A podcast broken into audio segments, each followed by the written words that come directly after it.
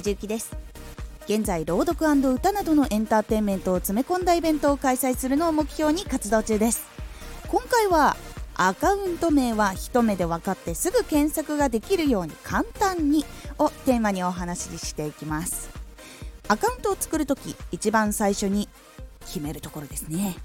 変更ができるけど一番大事に決めてほしい。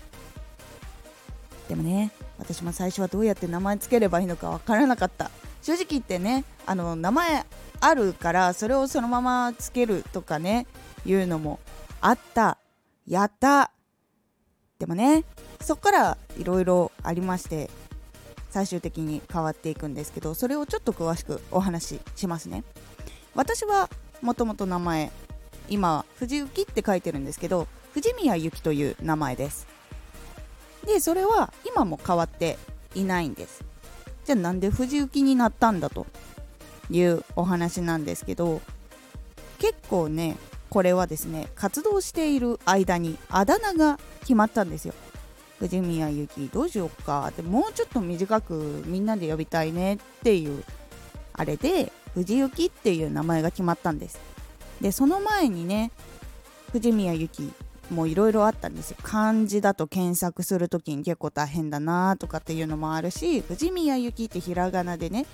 あの打つ人もいればおん同じね藤宮っていう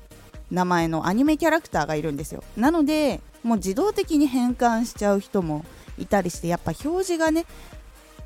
表紙いわゆる1ページ目のところに来ることがなかったんですよ。でも藤幸ってひらがな4文字のあだ名にしてからは結構使っている人が多くなかったのもあって最初の段階で表示結構上に来ていたんですよ。なのでまずこのままやってみようと思いまして多くの活動をしていったら今検索すると画面のところにほとんどのその活動している SNS とかサイトとかが表示されるようになりました。で初めて会った人も藤宮ゆきよりだったら藤幸の方がやっぱり覚えてもらいやすいのでひらがな4文字の藤幸に今もしております。このように覚えやすい名前にすることでいいこといっぱいあります。検索がしやすいとか覚えてもらいやすいとか。あと見やすい。そうなんかねこれ何て読むんだろうとかってこれ検索の時にあれどうだっけみたいな手間もめちゃくちゃ減ります。なのでぜひ試してみてください。さアカウントのね名前に。ちょっとプラスアルファとして名前の後にキャッチコピーを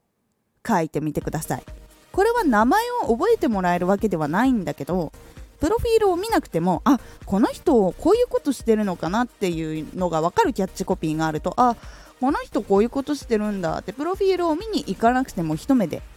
分かります。そうなるともうそのままあちょっと気になるなと思ってその段階でフォローをしてくれたりプロフィールに飛んでくれたりっていう人が増えたりします。